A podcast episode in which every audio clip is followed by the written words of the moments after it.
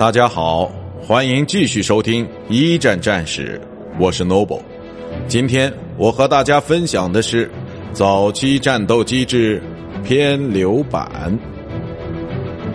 对于机关枪在射击时会伤到螺旋桨叶片的这个问题，法国飞行员罗纳德·加洛斯在一九一五年三月终于找到了一个解决的办法。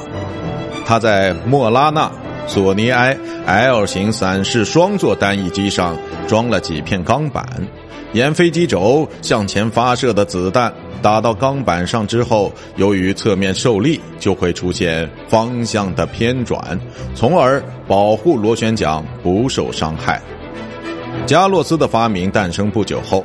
法国的第一架专业战斗机莫拉纳索尼埃 N 型侦察机就出现了。偏流板的出现，使得协约国战斗机的发展占据了很大的优势，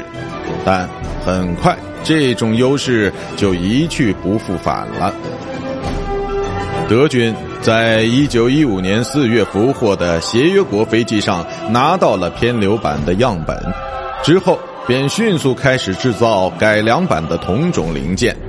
断续射击装置是为前置引擎式飞机设计的。有了它，机关枪就能在螺旋桨叶片挡住弹道时自动停止射击。一九一五年末，在荷兰的福克公司将这种装置配备到了其制造的福克 E 一型单翼飞机上之后，空战的形势就发生了很大的改变。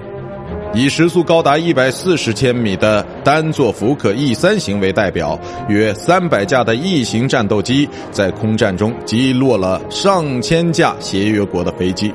其中以维克斯五型战斗轰炸机的损失最为惨重，史称“福克之灾”。E 型战斗机从此称霸战场，